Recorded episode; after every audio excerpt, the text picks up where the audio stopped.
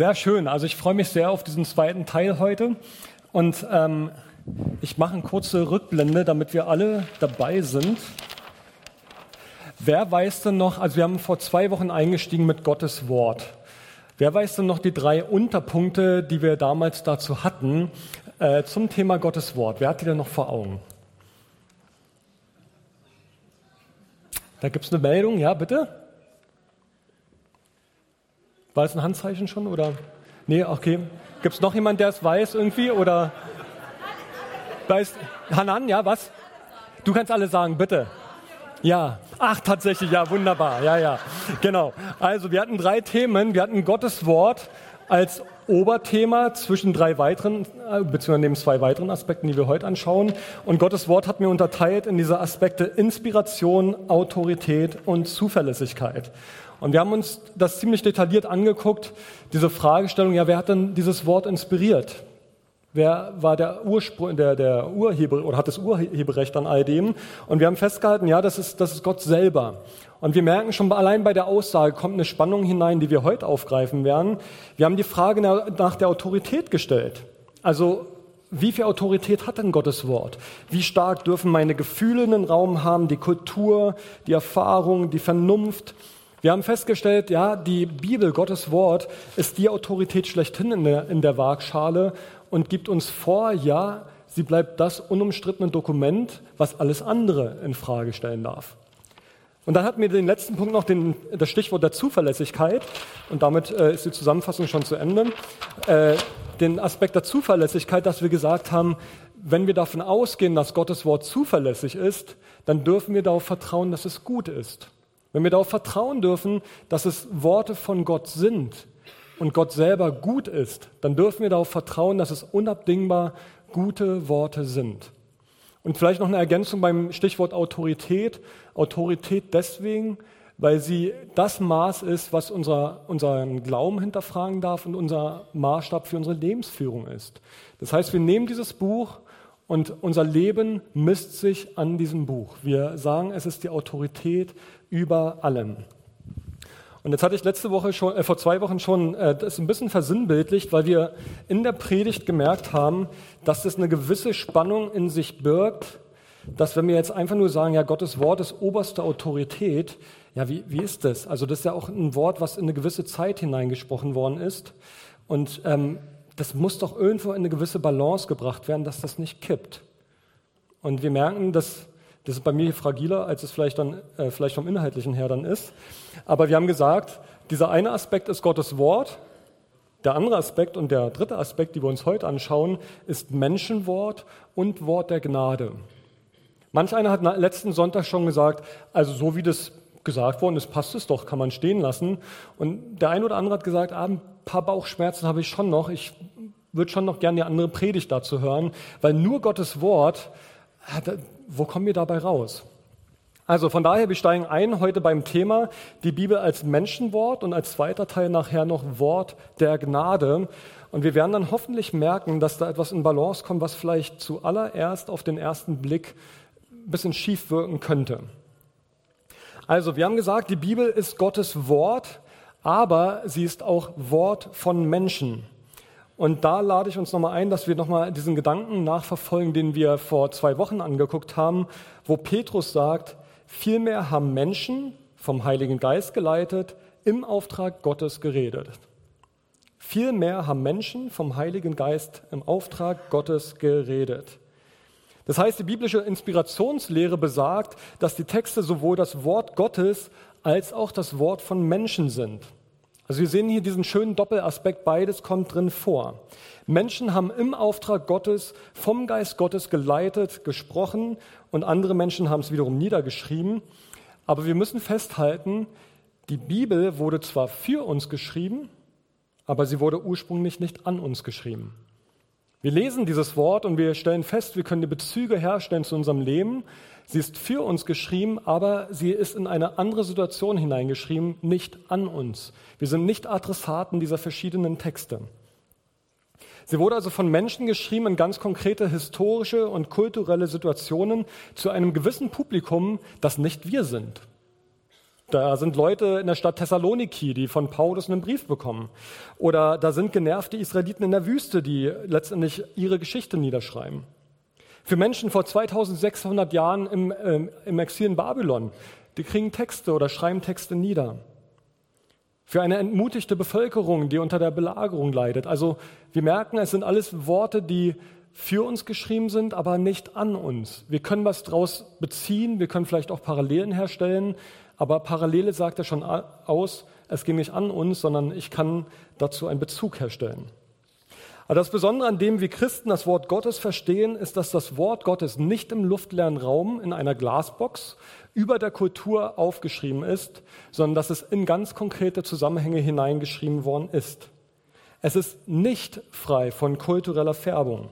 Es ist in einen ganz bestimmten Kontext hineingeschrieben. Das heißt, das Wort Gottes ist nicht pauschal das ewige transkulturelle, also über der Kultur stehende Wort, sondern es ist konkret in Situationen und Kontexte hineingeschrieben worden. Und der eine oder andere hat jetzt vielleicht schon wieder Störgefühle, weil er denkt, oh, was wird hier jetzt in Frage gestellt? Aber wir, wir schauen mal hinein. Also, Gottes Wort kommt zu uns durch das Wort von Menschen in ganz konkrete Situationen. Sie haben in ganz konkrete Situationen haben Menschen geschrieben und nicht nur das, das haben sie unter Verwendung ihrer Gaben, ihrer Fähigkeiten, ihrer Sprache, ihrer Ausdrucksform, ihrer Persönlichkeit getan. Und das hat man vor zwei Wochen schon ganz cool gesehen an Petrus und Johannes, äh, an Petrus und Paulus, wo Petrus über Paulus schreibt, der Paulus, der hat die tolle Sachen geschrieben, ja, die sind ziemlich kompliziert zu verstehen manchmal, aber von Gott inspiriert. Also es klingt schon richtig durch. Petrus schreibt anders als Paulus, Markus schreibt anders als Johannes, jeder mit seiner Art und seiner, seinem Mindset und seiner Art und Weise auch Worte zu finden. Gottes Wort kommt zu uns, aber immer in einem kulturellen und historischen Gewand. Und dann noch in der Form der antiken Literatur, mit der Sprache von damals.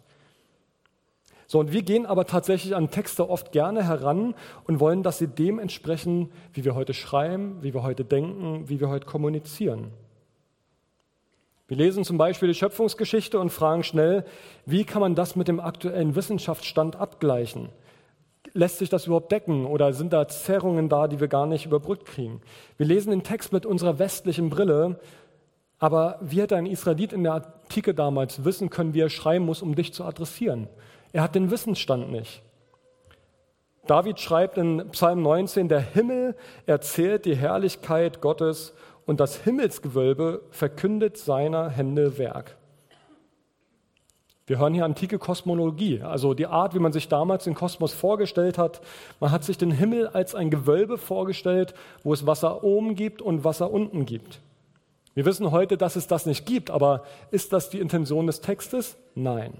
Was der Autor sagen wollte, war, die gesamte Schöpfung erzählt von der Herrlichkeit und von den Machttaten Gottes. Und er tut das aber in dem Weltbild, in der Kosmologie, aus der er damals selber kam. Also, nochmal festgehalten, Gottes Wort kommt nicht als steriles, zeitloses Diktat zu uns vom Himmel, sondern mitten hinein in konkrete Situationen und Begebenheiten.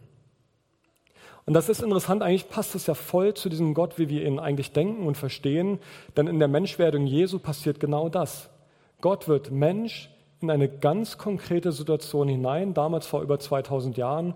Er wird Mensch, losgelöst von diesem Gottsein. Er ist wahrer Mensch, wahrer Gott. Und er kommt als Mensch in Raum und Zeit, in einen ganz konkreten Alltag hinein, so wie er es heute genauso auch getan hätte können, dass er zu uns heute in unsere Zeit gekommen wäre und manches vielleicht ganz anders formuliert und ganz andere Gleichnisse verwendet hätte. Aber was heißt das für uns? Wenn Gott durch die Worte von menschlichen Autoren in ihren Kontext spricht, dann müssen wir in unserer Auslegung, also in unserem Verstehen, wie das gemeint ist und in der Anwendung, genauso wichtig, Auslegung und Anwendung, den biblischen Text uns in zwei verschiedenen Schritten mal anschauen. Und der erste Punkt ist, herausfinden, was wollte der Autor in seinem Kontext ursprünglich sagen. Was wollte er sagen? Was war die beabsichtigte Bedeutung? Was war sein Anliegen, was er loswerden wollte? Denn genau darin und dadurch spricht dann Gott. Das heißt für uns, und das ist vielleicht der Teil, der dann Arbeit bedeutet, weil wir ihn nicht automatisch in der Bibel finden, wir müssen den historischen Kontext verstehen, die Kultur ein bisschen nachvollziehen können, wie war denn die Zeit damals? Und wie macht man das? Man versucht, die ursprüngliche Absicht, die Intention des Textes herauszubekommen, indem man sich die Texte genauer anschaut. Zum Beispiel ist dieser Text Poesie, ist er Geschichte, ist er Erzählung? Was ist es genau? Wenn im Hohen Lied der Liebe es heißt Freund und Freundin und wir merken, das geht aber schon ein bisschen mehr heiß dazu als nur Freund und Freundin, dann müssen wir wahrnehmen, dass es nicht normativ im Sinne von es reicht Freund und Freundin zu sein, sondern es ist deskriptiv, es beschreibt etwas. Normativ wäre gesetzgebend, deskriptiv ist beschreibend. In dem Moment, wo ich verstehe, hier ist ein prosaischer Text, hier ist ein Gedicht, hier ist einer, der viel über Liebe zu erzählen hat, äh, können wir unterscheiden und wahrnehmen, hier ist nicht eine Gesetzgebung drin, hier wird Gedichtform beschrieben. Und gut, vielleicht als Randmerkung, äh, Salomo, Salomo mit tausend Frauen hätte man nicht zuerst jetzt für Ehetipps und Beziehungstipps angefragt, aber wir nehmen trotzdem zuallererst wahr, es ist Poesie. Da lässt sich man in ganz, ganz vielen Worten aus darüber, wie er das Zusammensein mit seiner Frau bzw. Freundin dort erlebt. Oder wir versuchen zu verstehen, warum das Kopftuch damals in dieser Zeit? Was war der Hintergrund? Und aus welchem Grund tragen wir Männer eigentlich jetzt kein Kopftuch und warum damals die Frauen? Könnte ja auch alles andersrum sein. Wie sah Sklaverei damals aus? Und warum sind wir heute aus guten Gründen gegen Sklaverei? Aber Paulus schreibt damals an Sklavenhalter und sagt, seid freundlich zu euren Sklaven. Also in manchen Fällen können wir es gut nachvollziehen, was die Autoren damals aussagen wollten. In anderen wird es schwieriger und wir brauchen Hilfsmittel. Und manchmal reicht es schon, wenn wir einfach eine Studienbibel haben, die ein paar mehr Kommentare hat und uns diesen kulturellen Kontext von damals ausleuchtet. Und dann gibt es natürlich auch nochmal die Felder, wo dann Bibelwissenschaftler richtig reingehen in Kultur, Kontext, Geschichte. Wie war das damals? Und da gibt es auch manchmal Widersprüche. Der eine hat das herausgefunden, der andere jenes. Aber genau in diesem Spagat, in diesem Spannungsfeld bewegen wir uns. Und auch dieses Spannungsfeld bleibt uns erhalten, dass dieses Wort immer Spannung auslösen wird. Es wird immer die Dinge geben, die wir nicht verstehen, die unseren Verstand übersteigen, wo wir gerne die schlüssige letzte Antwort hätten, aber wo wir merken, wir müssen Spannung aushalten. Aushalten, dass nicht alles sofort erklärbar ist. Ich halte nochmal fest, also wir müssen erstens erstmal verstehen, was war die ursprüngliche Bedeutung des ursprünglichen Autors? Was war seine Intention? Was wollte er sagen mit seinem Text? Wenn wir das herausgefunden haben, folgt der zweite Schritt. Was bedeutet der Text für uns heute? Also wir wenden diese ursprüngliche Bedeutung, die der Text damals hatte, an auf unser Heute. Und genau an dieser Stelle können manche Unfälle passieren, die richtig schräg werden. Aber ich möchte euch ein Modell vorstellen, wie wir Texte heute anwenden und auf heute übertragen können. Und das ist ein Modell von einem neutestamentlichen äh, Wissenschaftler, der heißt Craig Blomberg. Und der schlägt ein Modell vor, was ich euch mal zeigen möchte, was jedem von uns beim eigenen Bibellesen eine Hilfe sein kann. Genau, wir haben schon die Folie dran. Wir fangen oben links an. Es geht um das, was ich gerade gesagt hat, habe. Was ist im Text eine konkrete Anwendung von Wahrheit für den damaligen Kontext? Also wir machen uns Gedanken darüber, was ist die konkrete Aussage und Anwendung damals. Und dann unten links einen Schritt zurückgegangen. Wir fragen uns, was ist diese überzeitliche Wahrheit? Hier steht das Wort transkulturell, ist ein bisschen äh, komisches Wort. Aber was ist diese zeitlose Wahrheit, dieses zeitlose Prinzip, was hinter diesem konkreten Einzelfall steht? So, ich mache es mal konkret. Es gibt ganz einfache Dinge wie liebe deinen Nächsten wie dich selbst. Da fällt uns die Übertragung nicht so schwer, weil zu lieben ist eine nachvollziehbare Sache. Wir wissen, allen geht es danach besser, wenn wir uns dran halten. Es gibt aber andere Stellen, wo es schwieriger wird. Und ich spiele das mal ganz praktisch an einem Beispiel durch. Und äh, es ist vielleicht so einfach, dass sie sagt, dafür brauche ich ja kein Modell. Aber Römer 16, Vers 16. Grüßt einander mit einem Kuss als Ausdruck dafür, dass ihr zu Gottes heiligem Volk gehört. Nochmal zur Anmerkung, dieser Vers steht hier drinnen. Ja, und wir haben letztes Mal festgehalten, ist Autorität und zuverlässig und inspiriert. Aus welchem Grund bitte habt ihr euch heute Morgen nicht mit einem Kuss begrüßt? Haha, wie schmunzeln. Ja, also manch einer hätte vielleicht drauf gestanden, der andere vielleicht weniger. Aber äh, der Punkt ist, wir machen im Kopf machen wir eine Übertragung schon ganz automatisch. Keiner von, von euch ist gekränkt, dass ich ihm heute keinen Kuss gegeben habe, wo auch immer hin, sondern ihr seid froh drum wahrscheinlich auch. Äh, aber der Punkt ist, wir machen eine Übertragung. Denn wir nehmen wahr, dass es damals in diesen Kontext hineingeschrieben, Die überzeitliche Wahrheit ist aber, wir sollen liebevoll, wertschätzend miteinander umgehen, angemessen miteinander umgehen. Und im Konkreten heißt es dann, ähm, Sebastian, wenn du das nächste Bild mal zeigst, im Konkreten heißt das, dass wir dann für uns sagen, wir schütteln die Hände oder wir umarmen uns oder zu Zeiten von Corona war es der Ellbogencheck. Also wir übertragen etwas, wir filtern heraus, was ist diese zeitlose Wahrheit an dieser Stelle und wie übertragen wir es dann wiederum in unsere Zeit hinein. Also die dritte Frage ist, das wäre das, was unten rechts ist, was ist das transkulturelle, das zeitlose Prinzip dahinter?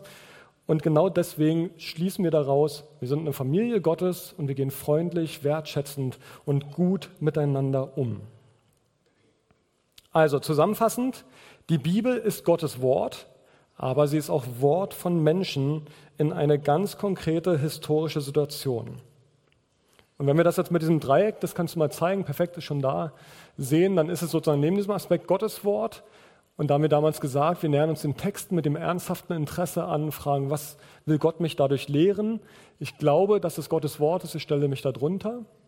Und jetzt kommt dieser Aspekt von Menschenwort dazu. Wir wollen verstehen, was ist der Kontext damals gewesen, was ist gemeint worden und machen uns gleichzeitig Gedanken darüber, was ist das Transkulturelle, das zeitlos Gültige bei allem dem. Wichtig ist, wenn wir diesen zweiten Aspekt jetzt vernachlässigen würden, dann kommen wir bei dem raus, wo AJ Jacobs, den ich vor zwei Wochen euch gezeigt habe, äh, gelandet ist. Der hat gesagt, er will ein Jahr lang die Bibel so einhalten, wie sie verschriftlich ist und hat sich deswegen ein Zeichen auf die Stirn gemalt, hat, den, hat das Taxi mit dem Horn gerufen. Also wenn wir auf diese Ebene gehen, Gottes Wort nur als Gottes Wort zu nehmen, ohne den Kontext von Menschenwort zu berücksichtigen, dann kommen wir in diese Schieflage hinein. Denn in dem Moment, wo wir äh, Texte wörtlich übertragen, entstehen Schieflagen. Wir gehen sogar an der ursprünglichen Absicht des Verfassers vorbei und übertragen den Text einfach wörtlich ins Heute. Und das ist nicht nur skurril und losgelöst, das haben wir jetzt an den Beispielen gemerkt, sondern das viel Schlimmere ist eigentlich, wir verpassen etwas.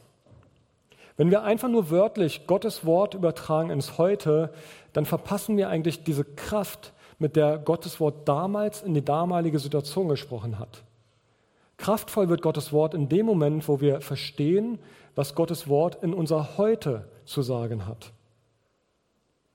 Und das ist eigentlich für mich das Faszinierende, eigentlich auch das Faszinierende oder auch die Herausforderung an Predigt, zu überlegen, wie schaffen wir es, dass Gottes Wort mit dem Transkulturellen, mit dem zeitlos Gültigen plötzlich Relevanz für uns bekommt. Und das ist der spannende Teil, weil in dem Moment erleben wir, Gott ist spürbar mir begegnet. Oder Gott hat ganz konkret in mein Herz hineingesprochen. Verpassen wir das und bleiben wir nur wortwörtlich, dann gehen wir an der eigentlichen Intention des Hörers und vielleicht ein bisschen steiler formuliert, äh, an der Intention, die Gott bei seinem Wort hatte, vorbei. Der, der jetzt vielleicht ein bisschen kritisch und äh, zu Recht äh, voreingenommen vielleicht mitdenkt, der sagt, ja, mit diesem Modell kann man sich ja alles glattbügeln, was jetzt irgendwie holprig wäre, ist ein berechtigter Einwand, der ist aber nur berechtigt, wenn man ein besseres Modell vorschlagen kann. Ähm, und das ist natürlich immer die Spannung. Wir können lange an Modellen rumkritisieren, aber die Spannung ist, wenn wir Bibel für uns auslegen und greifbar machen möchten, brauchen wir eine Form der Systematisierung, irgendeine Systematik, die uns hilft, an jeden Text nach dem gleichen Schema auch rangehen zu können. Weil sonst kommen wir wirklich in dieses Beispielding und jeder bastelt sich so, wie er es braucht. Aber mit dieser Systematik hilft es uns wahrzunehmen, es gibt die Ebene des Wortes Gottes und es gibt die Ebene, dass es ein Wort ist, was durch Menschen uns gebracht worden ist. Von daher, dieser Wunsch und die Intention mit dieser Serie ist, so ein bisschen wie Sherlock Holmes, Lupe und Gespür zu nehmen und sich auf die Suche zu machen und sich mit diesen Texten zu beschäftigen und sich von den Texten, die jetzt erstmal irritierend oder schwierig sind, nicht abschrecken zu lassen, sondern tatsächlich mal tiefer hineinzulesen. Sei es durch eine Studienbibel, durch einen Bibelkommentar. Oder ich habe vor vier Wochen schon mal gesagt, als ich es mit diesem ähm, widerspenstigen Sohn erzählt habe, das Internet ist voll von guten, hilfreichen Anregungen, tiefer in die Texte hineinzugehen. Ich mache mal ein Zwischenfazit an dieser Stelle. Wir haben die ersten beiden wichtigen Facetten uns angeschaut, die wir brauchen für unsere Sicht auf die Bibel und auch für die Anwendung der Bibel. Und wenn wir diese beiden Facetten berücksichtigen, nehmen wir die Bibel als Gottes Wort wahr, was von Menschen zu uns gebracht worden ist. Wir nähern uns also mit diesem ernsthaften Interesse und sagen, ich stelle mich unter das Wort, weil ich glaube, dass es autoritativ ist, dass es Gottes Wort ist. Aber wir tun es auch mit der Sensibilität dafür, Menschenwort, dass Gott in konkrete menschliche Situationen hineingesprochen hat. Die Bibel ist nicht im luftleeren Raum, sondern damals in eine konkrete Situation hineingesprochen worden, die eine Form der Anwendung und auch des Schrittes zurück braucht, um dann den Schritt in unsere Gegenwart wieder hineinzutun. Also, wir haben jetzt Gottes Wort, wir haben Menschenwort und jetzt kommt der dritte Aspekt für unsere Sicht und der für unsere Auslegung von Bibel enorm wichtig ist. Warum? Wenn wir den Text uns nur annähern im Sinne von, das ist Autorität, dann können wir sogar auch noch herausfinden, was der Kontext damals war und haben vielleicht alles gut ausgeleuchtet, auch vielleicht diese ganzen Schritte gemacht mit einem Schritt zurück und Schritt zur Seite und Schritt nach vorn. Aber wir können trotzdem komplett an dem vorbeigehen, was eigentlich gemeint ist. Wohin die Bibel uns eigentlich führen möchte. Nämlich indem wir die Bibel nur lesen, als ginge es in der Bibel vor allem um uns und die Art, wie wir zu leben haben und besser oder korrekter und richtiger zu leben haben. Wir stünden dabei in der Gefahr, das Wesentliche außer Acht zu lassen, uns selber zum Zentrum zu machen und verpassen dadurch, dass dieses Buch ein Zentrum hat. Ein Zentrum, um dem, dem es von vorne bis hinten geht. Und dieses Zentrum ist die gute Nachricht von Jesus Christus, das Wort von Gottes Gnade. Und das ist jetzt der dritte Aspekt, den wir uns anschauen. Haben wir diesen Aspekt nicht mit drin, entsteht diese fehlende Balance und wir können aus gutem Recht sagen, wir sortieren Texte aus, die nicht relevant sind, aber Wort der Gnade lässt uns fragen, wo ist der Bezug zu Christus immer wieder gegeben? Und hier fangen wir bei Jesus direkt mal an. Jesus hat an mehreren Stellen darauf hingewiesen, wie wir die Bibel lesen sollten, nämlich mit ihm im Zentrum. Er beschreibt es immer wieder, dass er Zentrum von aller Ankündigung, von aller Prophetie ist und das sagt er sogar in Lukas 24, wo zwei von seinen Jüngern nach seiner Auferstehung ihm begegnen. Sie sind gemeinsam unterwegs und die Jünger waren absolut niedergeschlagen, weil Jesus gekreuzigt worden ist. Und plötzlich trifft Jesus diese Jünger auf dem Weg nach Emmaus. Und hier schreibt Lukas Folgendes. Da sagt Jesus zu ihnen, ihr unverständigen Leute, wie schwer fällt es euch, all das zu glauben, was die Propheten gesagt haben? Musste denn der Messias nicht das alles erleiden, um zu seiner Herrlichkeit zu gelangen? Dann ging er mit ihnen die ganze Schrift durch und erklärte ihnen alles, was sich auf ihn bezog, zuerst bei Mose und dann bei sämtlichen Propheten. Wir lesen es in einer normalen Bibellektüre, lesen wir ein bisschen drüber, aber hier wird mehrfach gesagt, was die Propheten gesagt haben und dass Jesus angefangen bei Mose, übergehend zu den Propheten, die ganze Schrift auf ihn hindeutet. In Johannes äh, 5, Vers 39 sagt Jesus es nochmal ähnlich im Streit äh, mit den Schriftgelehrten. Da sagt, ihr, sagt er, ihr forscht in, der, forscht in der Schrift, weil ihr meint, durch sie das ewige Leben zu finden. Aber gerade die Schrift weist auf mich hin. Wieder und wieder erklärt Jesus, Zentrum von allem bin ich. Die Schrift deutet auf mich hin. Das, was ihr in der Schrift lest, findet in mir seinen Höhepunkt. Es führt zu mir.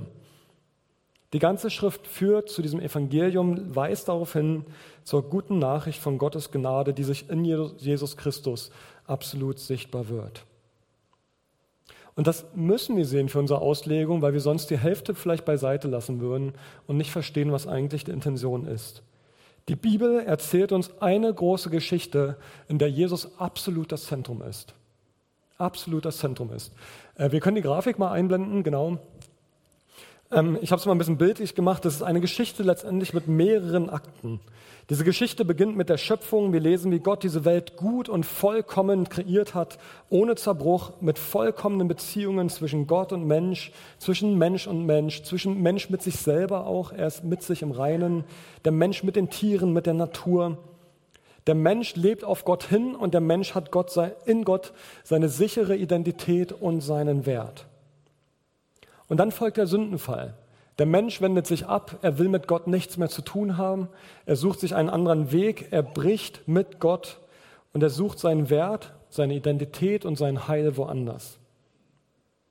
Und aufgrund der Sünde zerbrechen all diese Facetten, die so perfekt waren, diese Facetten des wahren Lebens. Sie werden von Sünde verzerrt und zerstört. Und dann folgt der Akt von Gottes Erlösung und Erneuerung. Gott macht sich auf. Und er beginnt seine große Rettungsmission, diese Welt vollkommen zu erneuern und zu versöhnen. Er wählt sich die Familie Abraham aus und baut aus dieser Familie ein großes Volk Israel. Und dieses Volk soll der Welt zeigen, wie Gott ist, durch die Art, wie sie leben, durch ihre Gesellschaftsform, durch ihre Anbetung. Gott sagt, sie sollen ein Volk von Priestern sein. Sie sollen widerspiegeln, wie Gott ist. Aber wir wissen es aus der Geschichte von Israel, das Volk scheitert krachend. Sie können das, was Gott dieser Welt bringen möchte, nicht bringen. Und in allen besten Momenten Israels und in all seinen schlimmsten Momenten deutet uns die Geschichte schon immer nach vorne. Es braucht einen besseren und es braucht einen vollkommeneren Priester. Das Volk Israel kann es nicht sein. Und damit Gott wirklich alles erlösen und erneuern kann, braucht es mehr als nur Menschen. Es braucht diesen göttlichen Helden, der für uns das tut, was Israel niemals hätte tun können, der uns dann mit Gott erlöst und versöhnt. Und genau diese Geschichte findet dann in Jesus Christus seinen Höhepunkt. Er ist der Priester, er ist der, der vollkommen ist, der heilig ist, der ein Reich mit sich bringt, das anfangen soll und was er selber einmal vollenden wird. Und wenn wir auf den letzten Akt schauen, also Offenbarung oder auch die verschiedenen Propheten, es wird beschrieben, es gibt einen neuen Himmel, eine neue Erde. Und wenn Himmel und Erde sich berühren, dann wird diese Vollkommenheit da sein, wenn Gott bei den Menschen wohnt. Aller Zerbruch wird dann sein Ende haben. Das ist letztendlich diese große Geschichte, die sich wie ein roter Faden von vorne bis hinten durchzieht. Und interessanterweise ganz am Anfang sagt Gott schon zur Schlange, es wird jemand kommen, der dir den Kopf zertreten wird. Auf den ersten Seiten der Bibel wird schon beschrieben, da kommt jemand, der wird den Kopf des Bösen zertreten. Also alles führt zu ihm hin, alles geht von ihm aus. Die Frage, die sich hier jetzt nun wieder stellen muss, ist, was bedeutet das für unsere Auslegung der Bibel?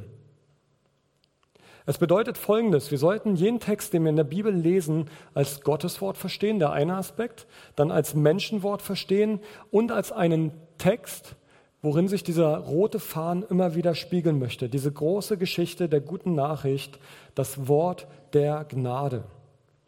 Das heißt, der Anspruch wäre, jeder Text lässt sich in irgendeiner Art und Weise einordnen, dahingehend, dass er uns etwas darüber berichtet, was das Wort der Gnade uns sagen möchte.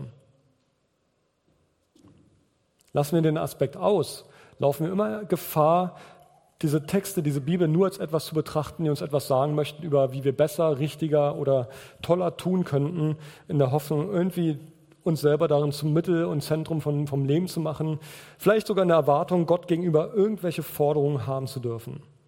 Aber nein, er steht im Zentrum und das, was er bereits für uns getan hat. Wenn wir das Dreieck jetzt vervollständigen, dann steht es auch so mit drauf, wie ordnet sich der Text in die große Geschichte des Evangeliums ein und wie führt mich der Text zum Evangelium hin? Also wie kann ich darin Kraft, Hoffnung, daraus schöpfen für das, was der Text sagt. Und damit es jetzt greifbar wird, möchte ich gerne abschließen mit ein paar Fallbeispielen, was das konkret heißen kann, wenn wir jetzt Bibel lesen. Ich gehe mit euch ein, zwei, drei Stellen mal durch. Die sind sehr plastisch und sehr deutlich, denke ich, die deutlich machen, wie wir mit diesem Dreischritt unterwegs sein können. Ihr habt vielleicht die Geschichte von vor vier Wochen vor Augen, wo ich von dem rebellischen Sohn erzählt habe, der gesteinigt werden soll. Und am Ende wurde deutlich, es entsteht ein Bild, das uns am Ende zu Christus hinführt. Ich bringe jetzt aber mal noch ein anderes Beispiel. Ähm, wer das Buch der Richter kennt, also die fünf Bücher Mose, dann kommt Josua und dann kommt das Buch der Richter, das ist ein Buch, was gelinde gesagt ziemlich herausfordernd ist. Da stehen viele Geschichten von Gewalt, von Vergewaltigung, von Missbrauch, von Mord und so weiter drin. Und völlig berechtigt entsteht die Frage, was hat mir das heute zu sagen? Ich habe weder vor zu töten, ich habe kein Schwert im Schrank, äh, ich bin gerade nicht in der Versuchung, irgendein Land einzunehmen. Also was sagt es mir heute? Von daher, wir fangen an beim Schritt 1. Wir können das Dreieck gerne mal einblenden an der Stelle oder eingeblendet lassen auch. Wir fangen bei dem ersten Punkt an, Gottes Wort. Wir glauben, dass Gottes Wort mir was zu sagen hat. Ich näher mich dem und frage mich, was kann ich davon lernen? Zweiter Punkt, Menschenwort. Wir fragen uns, was wollten die Autoren damals eigentlich sagen? Was war die Intention? Und das Spannende ist, wenn wir auf die letzte Seite von Richter, von dem Buch Richter gehen, auf den letzten Vers, da heißt es, in jenen Tagen war kein König in Israel. Jeder tat, was recht war in seinen Augen. Also wir lesen von einem Volk, was komplett orientierungslos ist, was völlig im Desaster ist, völlig in Anarchie verstrickt ist. Und der letzte Vers fasst es wie zusammen und sagt, hier ist ein Volk ohne Führung und jeder tat, was er für richtig hielt. Wir fragen uns, was wollte der Autor deutlich machen? Er will zeigen, wenn Menschen ohne Führung und nur mit ihrem eigenen Kompass unterwegs sind, allen möglichen Begierden nachgehen, allen desaströsen Gedanken im Kopf, wenn ihnen Korrektur fehlt von Gottes Reden, dann geht es in die Anarchie. Und wenn wir jetzt einen Schritt zurückgehen und fragen, was ist die Wahrheit, die transkulturelle Wahrheit dahinter, dann würden wir sagen, Menschen ohne gottesfürchtige Führung, ohne Leitung enden im Chaos. Ein Volk, eine Gruppe, ein Land, eine Gemeinde ohne gottesfürchtige Führung endet im Chaos. Das heißt, in der Übertragung auf heute entsteht nun eine Frage ganz konkret an mich gemünzt. Wo gibt es Tendenzen in meinem Leben, die Schaden anrichten? Wo lebe ich Chaos? Wo lebe ich Anarchie? Wo bin ich mein eigener Herr? Wo bin ich mir selber der eigene Kompass? Und auf einmal wird es ganz konkret. Das Buch Richter, in vielen vielleicht viel übersteigerter als dein eigenes Leben gerade. Es wird ganz konkret und fragt dich, wer ist Kompass in deinem Leben? Du selber oder das Wort Gottes? So, Wort der Gnade, das ist der dritte Aspekt. Wir ordnen es ein in den roten Fahnen. Der Text zeigt mir, wie sehr ich einen Retter brauche, der meinem Zerbruch begegnet, der Hoffnung für meine Welt, für mein Leben hat. Es führt mich zu Jesus hin, der wahre Richter, König und Hoffnungsbringer ist. Das mal als ein Beispiel. Ich nehme mal noch ein Beispiel. Ähm, wer ein bisschen mal im Alten Testament gelesen hat, stellt fest, dass da so komische Regelungen sind, dass man keine Klamotten mit äh, gemischten Gewebe tragen darf oder dass man auch kein Schweinefleisch essen darf und so weiter. Ist uns völlig fremd, außer wenn wir jetzt über das Thema Nachhaltigkeit und Gesundheit nachdenken. Aber wer den Übertrag macht, der landet schon wieder in einer Schieflage, weil er zu vorschnell von Vegetariern ausgeht. Da sind wir aber nicht. Das ist nicht die Intention des Textes. Also wieder die drei Schritte. Gottes Wort, ich nehme es ernst, ich stelle mich drunter und sage, Herr, was kann ich dadurch lernen? Menschenwort, was war der Kontext? Der Kontext war, das Volk sollte sich reinigen und heiligen. Es sollte rein und heilig inmitten der Völker sein. Ein heiliges Volk, das anders lebt, abgesondert von der Art der Völker, wie sie leben. Sie sollten etwas von der Heiligkeit Gottes widerspiegeln. So, wir machen diesen Schritt wieder zurück, fragen nach diesem überzeitlichen Prinzip, was heißt es heute, rein und heilig zu leben? Wie kann ich durch meinen Lebensvollzug etwas von Gottes Heiligkeit widerspiegeln? Und nun noch drittens der große Bogen, der rote Faden wieder, Wort der Gnade. Wir sehen, die Reinheitsgebote konnte kein Mensch erfüllen. Es ist Jesus Christus, der allein rein und heilig war. Es ist Jesus Christus, der uns alleine reinigt und geheiligt hat. Und weil er mich gereinigt und geheiligt hat, frage ich mich, wie kann ich ihn sichtbar machen? Wie kann ich so leben, dass es ihm Freude bereitet? Ich muss nicht krampfhaft nach Reinheit und Heiligkeit streben, sondern er hat mich schon geheiligt und gereinigt. Aber ich frage mich, wie kann mein Leben nach außen hin abgesondert für Gott wirken? Nicht nur wirken, sondern sein. Widerspiegeln, dass ich abgesondert für Gott bin. Und jetzt noch ein letztes und äh, vielleicht ein populäreres Beispiel, David und Goliath. Eine wunderschöne, eine wunderschöne Geschichte, die, die wir alle toll finden, weil ein Zwerg einen Riesen äh, besiegt. Aber was ist eigentlich die Bedeutung hinter, hinter dieser Geschichte? Wir kennen viele Predigten, die so agieren, hab nur so Vertrauen wie David und du wirst alle Riesen in deinem Leben besiegen.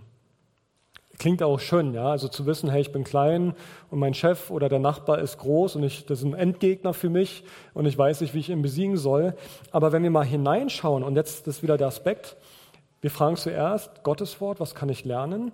Und jetzt ganz wesentlich der zweite Schritt, Menschenwort, was war die Absicht des Autors? Und jetzt wird es interessant. Der historische Kontext erzählt uns etwas über die antike Praxis eines Stellvertreterkampfes, dass einer fürs gesamte Volk antritt und kämpft. Und wenn dieser eine, der fürs gesamte Volk antritt und kämpft, gewinnt, ist das der Sieg für das gesamte Volk. Verliert er, ist es die Niederlage fürs gesamte Volk.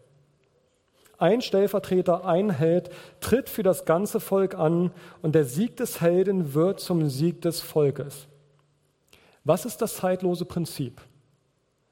Das zeitlose Prinzip wäre, ich frage mich, wo brauche ich einen Stellvertreter, der für mich in den Kampf zieht?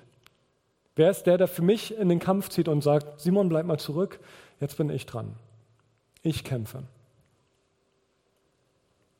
Und dann stellen wir schon langsam fest, da vielleicht bin ich ja doch gar nicht der David. Ich bin vielleicht auch gar nicht, auf jeden Fall nicht der Goliath, sondern ich bin vielmehr Teil dieses Volkes, was zurücktritt in die zweite, dritte Reihe und zuschaut, wie da einer ist, der stellvertretend für mich kämpft.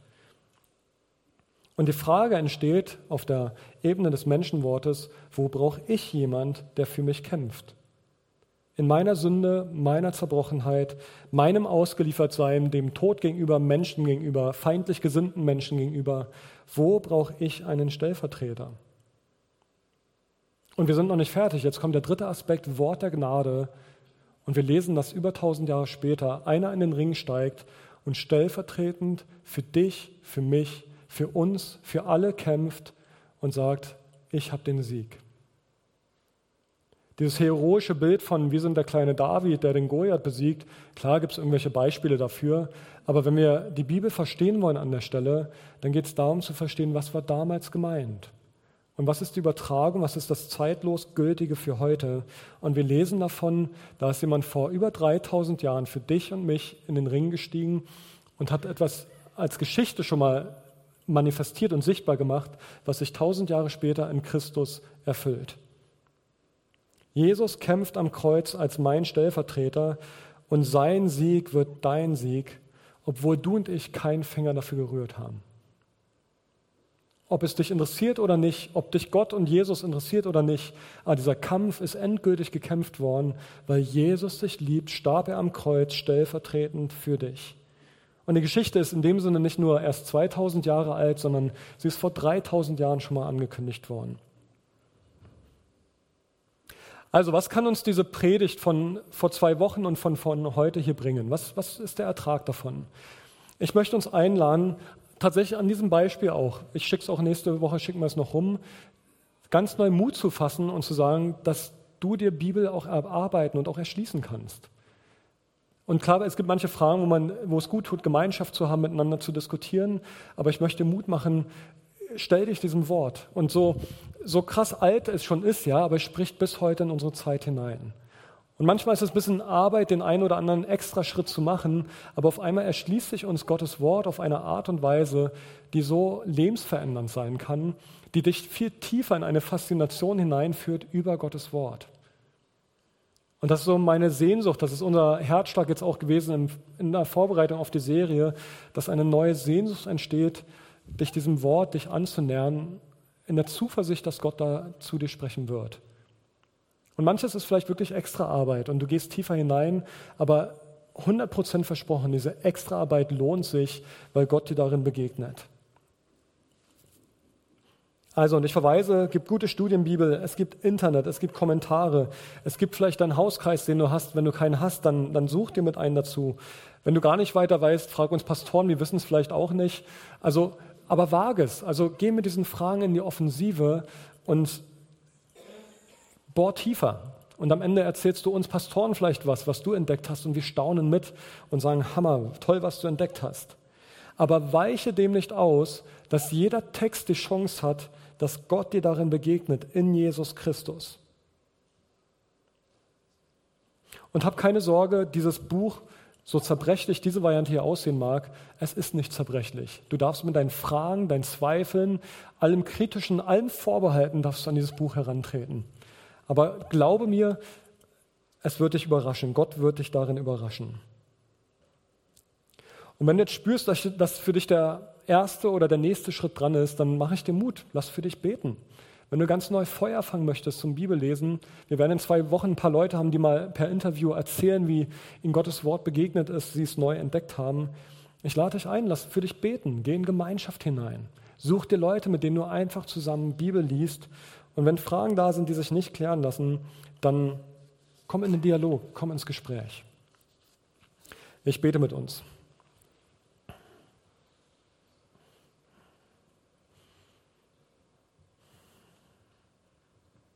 Herr, das ist sehr viel für unseren Kopf und zugleich ist es so sehr mein Wunsch, dass eine Ahnung davon entsteht, Herr, wie so ein, ja, wie so ein Blick durch so ein Loch in der Mauer, Herr, dass wir erahnen, was für eine Herrlichkeit und wie viel Schönheit dahinter auf uns wartet. Und dass deine Bibel so viel mehr ist als einfach nur Menschenwort, sondern dass es dein Wort ist, was zuverlässig ist, was von dir inspiriert ist, was Autorität hat, das vertrauenswürdig ist. Danke für die Faszination, die entstehen darf, wenn wir uns in Geschichte hinein vertiefen, die abgebildet ist von den letzten viereinhalbtausend Jahren, Herr. Ja, noch viel mehr, sind noch ein paar mehr Jahre. Da ist so viel Geschichte abgebildet, die uns staunen lässt, die uns aber auch irritiert, die uns erstmal erschrickt. Und ich bitte dich um diesen Mut, es einfach zu wagen, hineinzulesen, Fragen zu stellen, mutig zu sein. Du hältst dem Stand, Herr. Du bist ewig, du warst, du bist, du wirst immer sein. Danke, Jesus, für dein gutes Wort. Danke für das Leben, was wir schon entdecken durften. Und danke für alles, was wir noch entdecken werden. Segne uns dafür, Herr. Und ich bete jetzt ganz konkret auch für heute Morgen, dass ganz neu ein Hunger nach deinem Wort entstehen darf. Hunger danach, sich tiefer in dein Wort einzugraben. Amen.